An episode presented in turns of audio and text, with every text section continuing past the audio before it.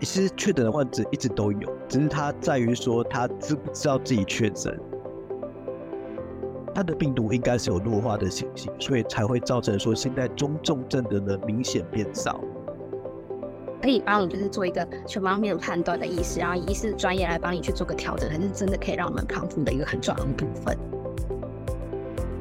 欢迎收听远见 On Air，各位听众大家好，我是今天的主持人健康远见的主编侯玉琪，今天邀请到的来宾是。中医师周宗汉，周医师，医师好。呃，各位远见 On Air 的朋友们，大家好，我是周宗汉中医师。咦，周医师你好。哇，最近这一波第四波疫情，想必医师最近应该门诊也遇到不少，就是所谓以前是天选之人，然后就逃了三年的疫情，然后中标来找您的一些患者吧。其实确诊的患者一直都有，只是他在于说他知不知道自己确诊。那第二个部分就是他有没有正常的跟你讲说他有去验，因为很多现在确诊的朋友他会把自己当做是感冒，所以我们现在听到这样子的一个症状的话，或是像比如说他本身他容易有咳嗽啊，有发烧啊，甚至有头痛啊，有畏寒啊，或者是本身有四肢酸痛的情形，我这时候都会特别有警觉，那我都会全部都把它当做是确诊的一个。情况来来做处理。那因为以前我们对于新冠肺炎的一个治疗啊，或者是应对上面来讲的话，经验已经累积不少了，所以已经不会再像去年的前三年一样这么紧张跟害怕。去年的时候，我们碰到确诊的患者，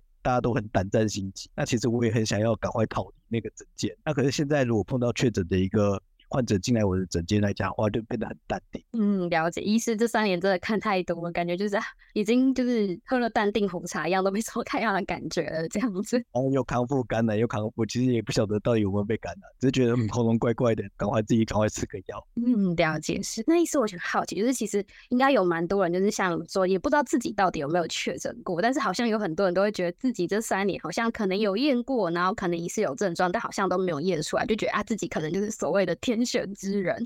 伊思，你认为真的有天选之人吗？为什么很多人就是真的逃了三年，然后最近才中标呢？你有没有觉得这个可能跟病毒的威力不一样有关？还是你有什么样的看法呢？认为其实有些人验不出来，原因就是因为我没有打过疫苗，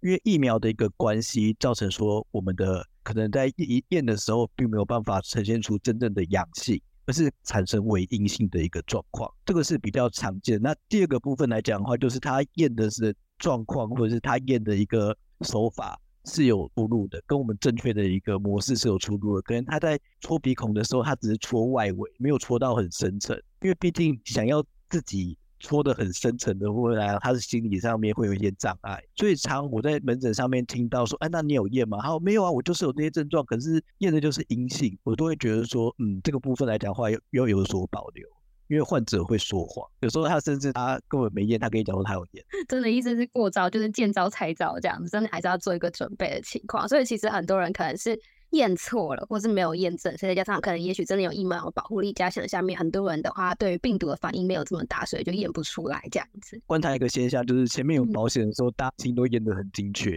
现在没有保险跟请假的时候，大家验出来都是隐性。嗯，所以这人心嘛，就是大家就比较没有那么紧张，可能为了这些原因就啊比较抱着一个侥幸的心态，然后大家都验的并不精准，就对了。没有错，嗯，解释。那我想好奇一思，就是其实真的也很多人跟你说啊，这波的疫情好像不一样，因为一定有可能就是二次确诊啊，重复确诊，甚至身边有人是三次确诊。那比较好奇是这第四波疫情跟医师您之前接触过的，就是一开始初期我们提到可能就是。哦，Delta 啦，或者是阿尔法这些 Delta 疫情这种病毒不一样的症状吗？还是你觉得有有落差吗？还是其实差不多呢？我认为现在我碰到确诊的一个患者啊，他的反映出来的症状是稍微偏轻微，有可能是第一个他是不确诊，二度确诊患者，因为在第一次他确诊的时候经历过他的免疫的一个风暴。所以造成说他对这个病毒一定有一些抵抗力。到了二次确诊了以后，他的症状会变得比较轻微，就变得真的很像感冒。第一次确诊的时候，我的观察是比较像流感。一般呃，各位听众们，我们以前啊，我们看流感跟一般的伤风外感的症状是不一样。流感它会侵犯到肺部，而且会绝对有发烧跟喉咙痛，或者是身体疲倦的一个状况。那感冒的症状就是一般的咳嗽啊，然后一般的一些鼻水倒流的这个情形。那其实两个的严重程度是不一样的。其实，在还没有疫情之前，台湾的流感也是非常严重，也死了非常多的人。也是在呃秋季换季的时候，流感的部分啊，因为新闻没有报，所以大家不觉得它很严重。可是现在新冠肺炎，因为以前这三年来一直不断的重复的播放同样的新闻，让大家开始重视到这个问题。可是其实以前流感也会造成很多的中重症。嗯，所以这就是症状上的差异，就对。你说病毒有没有任何的转变？一定有。它的病毒应该是有弱化的情形，所以才会造成说现在中重症的人明显变少，我们才有办法跟它和平共存。嗯，没错，这就是为什么后来就会政府走向和平共存这个部分，就是因为经过这三年的洗礼来说，症状确实真的有慢慢的减弱。那意思其实刚刚你也提到，就是一开始的这个初期可能前大概。一九年、二零年的时候，这样的确诊症状真的比较偏向流感化，比较重一点，然后可能比较容易侵入肺部。但是现在就是大家越来越变相是就是轻症嘛，然后比较趋向感冒，所以民众说啊，好像真的很难分呢。不晓得医师您自己有什么样的经验或是判断方法，就是提供给民众做一个参考，或是自己有一点要提高警觉的一个方法呢？我认为只要是有喉咙咽喉的一个肿痛的问题来讲的话，我都把它归类为病毒跟细菌的感染。那这种病毒跟细菌的感染的话，其实我们一般一般的看诊，它本身也会感染到医师本人。所以说，不管怎么样，我们口罩一定要先戴着。然后第二个就是，患者说，就是这个有可能有确诊的风险，所以你自己的口罩也要戴好。因为当确诊者跟医师本人两边互相戴口罩，其实可以降低感染的风险。那我也会提醒，有可能有确诊的一些民众来讲的话，你在家里也要戴口罩，除非你有个心态，就是大家一起感染、一起重复的一个症状的出现。才不会麻烦，因为有一个状况就是家里的人轮流确诊，这是最麻烦。对，确实没错，一个接一个也是蛮头痛的。这是取决于说以前有要隔离，因为以前要隔离，就是个轮流感染的话，大家都跟着一起隔离。我已经碰过一个家庭隔离了快两个月，就是轮流感染。可是现在因为没有确诊者又必须隔离的一个情形，身旁有可能在咳嗽，或者是有支气道，或者是他只是在擤个鼻涕，他都有可能身上带有病毒。那这时候我会建议说，民众其实也不用太过于恐慌，因为本身来讲的话，我们的趋势就是要与这个病毒和平共存。当然，我们也没有选择，我们没有选择不跟它和平共存。我现在在临床上面来看的话，其实我们以前在在临床上面看到很多的感冒，很多的流感。或者是甚至其他的一些感染性的疾病，其实一直不断的都是生活在我们的周遭跟四周，就是要让我们的身体的免疫的能力能够提升，能够抵抗这样子的一个外来的病菌跟病毒的一个侵犯，这才是最重要的。没错，最重要还是照顾好自己的身体整个气血的状态，然后让自己的免疫体质能够比较发挥正常的功效，才不会遇到就是这样的可能病毒啊或者是细菌感染就变成重症，还是最重要的事情。然后还有很重要就是，如果像刚刚医师提醒的，就是我们有咽喉肿痛的情况，然后你自己可能身边要会有一些家人或者是比较幼小的朋友的话，还是提高警觉，然后去做个快筛来确认自己没有确诊，它是最好的方法。这样子，然后也是好好的就医很重要。那我比较好奇，其实很多人就说啊，真的就是不小心就确诊，因为毕竟现在是跟病毒共存嘛，就其实跟感冒很像，一定难免会遇到。民众就会开始想要求助这些药物的协助。那更不要说就是这几年在中医界里面，清冠一号对于就是这个改善就是新冠确诊的。减轻副作用和改善症状都有一个很大的效果，所以大家想说，哎，到底要怎么吃？医师可不可以帮我们解答？到底清冠的功效是什么？那类清冠跟清冠一样吗？其实清冠一号啊，其实是我们就是中医研究院研究出来的一个处方。那其实刚开始的时候，它对于治疗我们在发烧的一个疾病来讲的话，效果是非常好的。它是从我们金防败毒散里面转变过来的一个成方，那我们再把清冠一号拿来当做来治疗新冠肺炎的一个武器。其实我认为说，刚开始的时候着重在于在发烧跟喉咙痛的那几天效果是最好的。本身身体有发炎的情况，因为大家应该都知道，清冠一号是比较偏寒性的一个药，比较多清冠一号容易会有腹泻的问题。这是因为清冠一号本身它是属于偏寒，那本身你。你的脾胃是偏寒的，如果吃到这些时间用药，它会产生腹泻的一个现象。那这个腹泻其实也会对你的一个治疗有帮助，因为它会把你身体的病毒借由我们中医所谓的泻下法去离开我们的一个身体，所以其实我们这样是可以减少我们发烧跟发炎的一个情形。那清冠一号，当我们在发烧跟喉咙痛的状况见了之后，就不建议再服用。哦，了解。所以医师，我想再好奇请教，就是打断您，就是我们如果拿到清冠一号，然后吃了，比如说可能医师开的处方是七天。如果我吃到症状消失，大概可能是五天，我就没有发烧，也没有严重的咳嗽症状，我其实就是可以跟医师确认到底要不要把它停下来嘛。理论上来讲的话，他会，如果我认知我在临床上面做法，我会换药。所以一般清冠一号现在大概只开五天，也不会开到七天，原因在于说他要把。前面的热象先先解决掉，先解决发炎跟发烧的一个情绪。接下来患者的一个症状，大部分都会转变成咽喉上面的问题，可能会有喉咙痛啊、流鼻水呀、啊、肢体酸痛啊这类型的部分来讲，可能是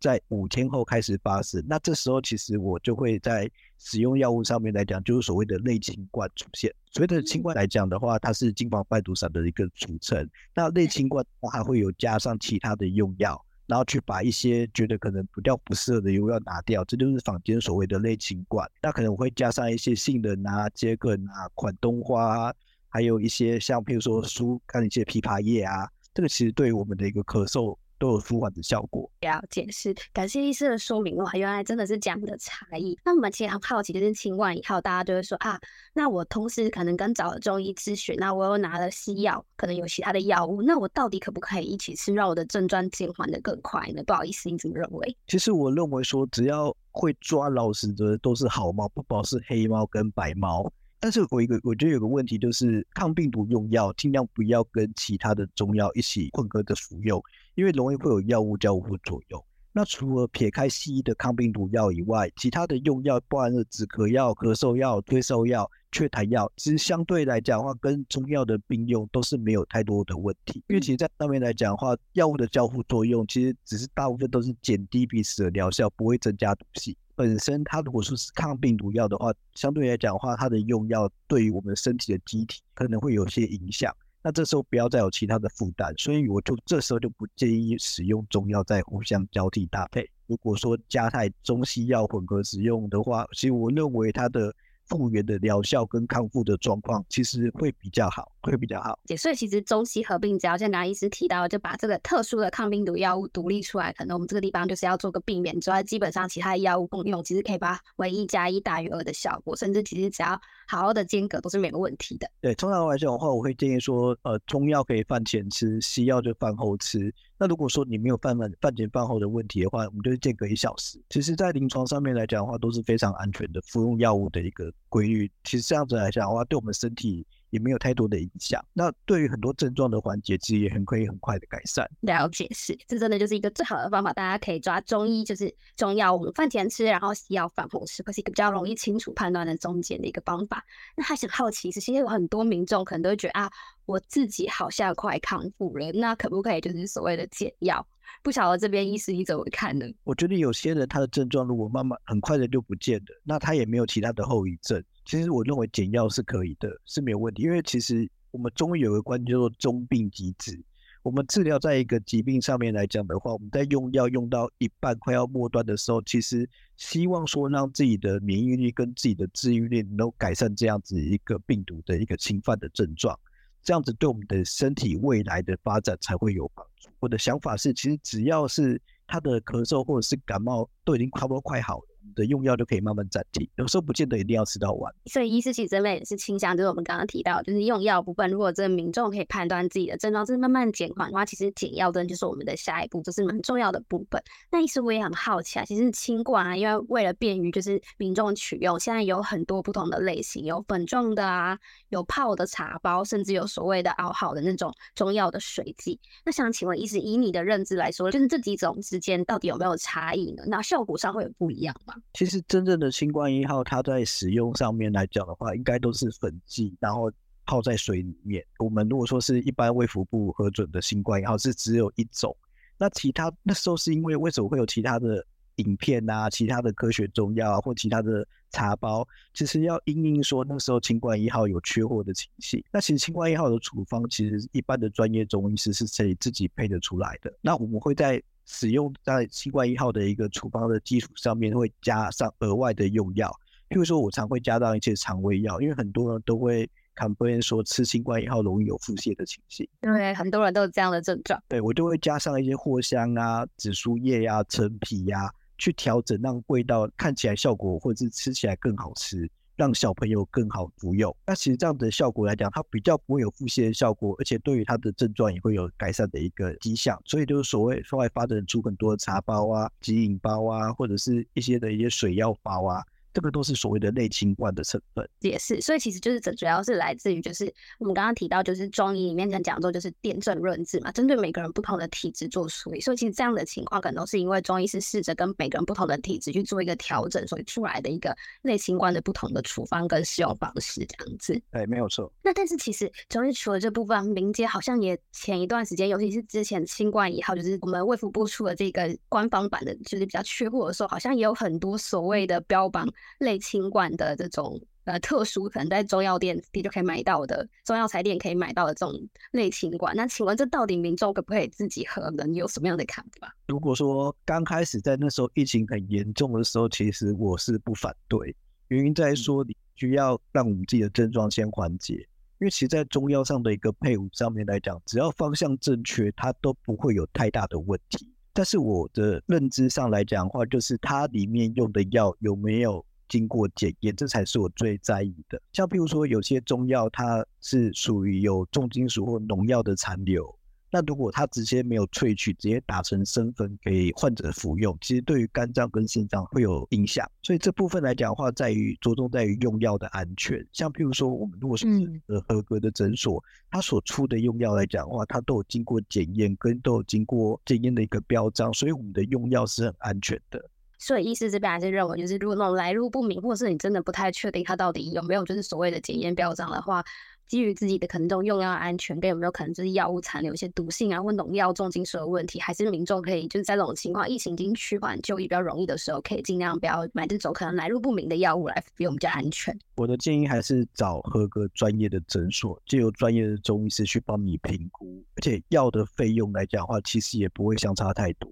专业的人士帮你把关，那你是问题的话，你也可以请他去帮你安排去处理或负责嘛。网络上面乱购买一些什么金官方啊，什么一些。什么基因包啊？其实有时候不见得是你连做药的人是谁你都不知道啊。对，没错，你完全就是找不到人，你也没有办法有人帮你负责，然后更不要说可能就是你真的吃了有腹泻的副作用或是其他的问题，你也没办法有人帮你去做一个调整。对，这个倒还好，最重要是有些他的感染不是每一个人都这么幸运，像有些人感染新冠肺炎，他是变成中重症的，他开始会有肺积水，或者是本身来讲的话，他的他的支气管是开始严重的收缩，然后转变成中。重症，那这时候要是给谁负责？你没有一个专业的医师去帮你评估，说你现在的病史的状况，这时候对你来讲，将来预后是不好。那在新冠肺炎，它最重要的，目前我看到的状况，除了感染的初期以外，其实我们现在最常看到还是后遗症。对，那就是所谓的嗅觉跟味觉的丧失，或者是大家常听到的脑雾，或者是睡眠障碍，或者是情绪失调，或者是月经周期不规则。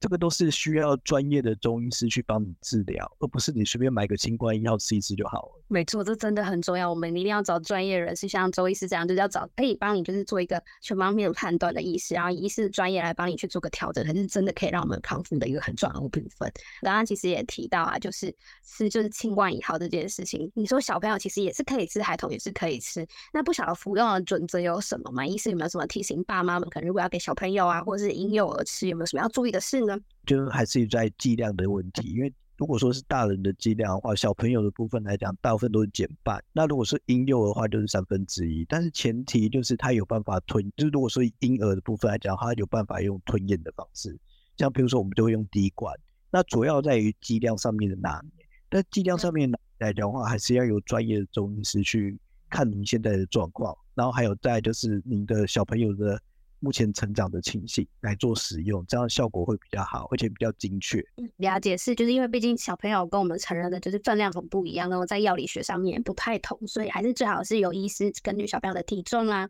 或生长状况去做个调整来的比较恰当。那想在好奇医师，其实目前取得新冠一号的方式有哪些呢？不晓得医师可不可以帮我们说明一下，让民众可能就如果真的确诊了，要怎么跟医师做个获取会比较安全？其实以正常的一个管道来讲的话，都是从中医诊所。它有提供公费跟自费的，那其实很多药房或者是很多药局贩卖清冠一号，理论上是不合法的，它不是一般的、一般的那种开架式的用药，所以在用药部分来讲的话，它需要医师的处方才有办法开立。但是在坊间上面，还是有很多中药房有在卖。对，这真的有点蛮奇妙的现象。卖的费用也蛮贵的，也不是说。那这个部分来讲的话，因为其实只要在用药的上面来讲的话，安全是第一嘛。那管道部分来讲的话，我当然希望可以透过正常的管道，像比如说，如果我只会正常的管道来讲的话，就是所谓的。中医诊所才是一个比较正常的管道了。那当然，因为有些人说，哎呀，方便就好，旁边的药局有在卖，那那没关系，你身体好就好了。了解，医师提供我们一个比较可能安全性，然后有办法可以咨询的管道。然后，如果民众参与方面，可能自己就是要比较留意这个使用上面的方式上面要特别小心。对，没有错。因为现在的部分来讲的话，取决于说，呃，现在时空背景比较不一样。那现在的状况来讲，不是是不不是这样的，因为现在的药物的一个。供给其实都还蛮充裕的啦，那所以就没有像之前一两年的问题。那现在的部分，因为民众的心态的改变，他也比较不会对新冠肺炎有这么惧怕的一个一个心理，所以心没错，其实是占很大的部分。其实说现在的感染跟一年前的感染有没有差别？其实理论上现在的感染应该是比一年前还要严重，可是我们身心体的素质来讲变得很强壮，这就是心态上面的问题。那大家就是呃政府的一个。政策上面的改变嘛，那以前一确诊就抓起来，一确诊就被抓起来，啊，现在为什么确诊不用被抓起来？其实你现在的确诊跟一年前确诊其实不会差太多。没错，就是这个大家心态开始慢慢接受这个病毒了，开始就是要跟它共存，所以心态上的转变让大家对这种药物的取得也没那么恐慌。所以其实现在依照正规管道取得方式变得比较容易，大家也不用这么惊慌。其实真的还是找上有合格的医师，然后去找专业的中医师帮你咨询拿的药物最安全。对，没有错。好，谢谢医师的说明，那我们了解新冠一号很多的吃法。那不晓得医师，你这边最后我们要做个总结，帮我们提醒，让大家在面对这样子可能确诊症状什么样，有什么样用药特别要小心跟提醒的地方，或者是有什么样跟大家呼吁的呢？当民众发现如果有确诊的情况的话，千万不要惊慌，然后。